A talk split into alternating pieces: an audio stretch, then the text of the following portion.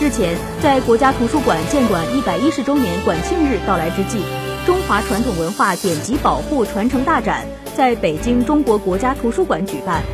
此次展览汇集了全国二十多个省、近四十余家公藏单位、三十余位私人藏书家的三百多种珍贵典籍文献，同时运用了数字虚拟沙盘演示、全息视频演示、沉浸式数字场景等多种手段。力图用通俗的语言、灵活多样的形式，将中华民族富有永恒魅力的文化基因和民族记忆传递给每一位观众。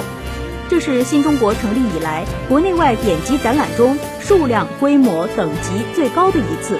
首次展出了近年古籍普查新发现的一批重要古籍。